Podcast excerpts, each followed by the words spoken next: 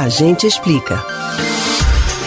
Não é novidade que os pacientes que tiveram ou estão com a Covid-19 enfrentam problemas respiratórios. Mas o que muita gente não sabe é que o tratamento pulmonar que envolve a recuperação respiratória deve ser feita durante e depois que o paciente já se recuperou da Covid-19. Hoje já existem evidências na literatura médica que propõem programas práticos de reabilitação.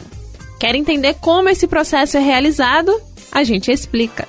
O objetivo da reabilitação é melhorar os sintomas de falta de ar, aliviar a ansiedade, reduzir as complicações e, claro, melhorar a qualidade de vida do paciente. Os especialistas explicam que o recomendável é que as pessoas iniciem a fisioterapia respiratória logo que se recuperem dos sintomas mais graves da doença. O processo de reabilitação envolve exercícios físicos e respiratórios que apresentam resultados em um prazo de 6 a 8 semanas. O treinamento específico para musculatura respiratória é feita a partir de um dispositivo que promove uma resistência calculada no ato de inspirar forçando a musculatura a trabalhar mais. Para os pacientes de Covid-19 que não necessitam de terapia intensiva, a atuação do fisioterapeuta envolve basicamente a educação sobre a doença e o processo de tratamento, além de ações de fisioterapia preventiva, para evitar o agravamento dos sintomas.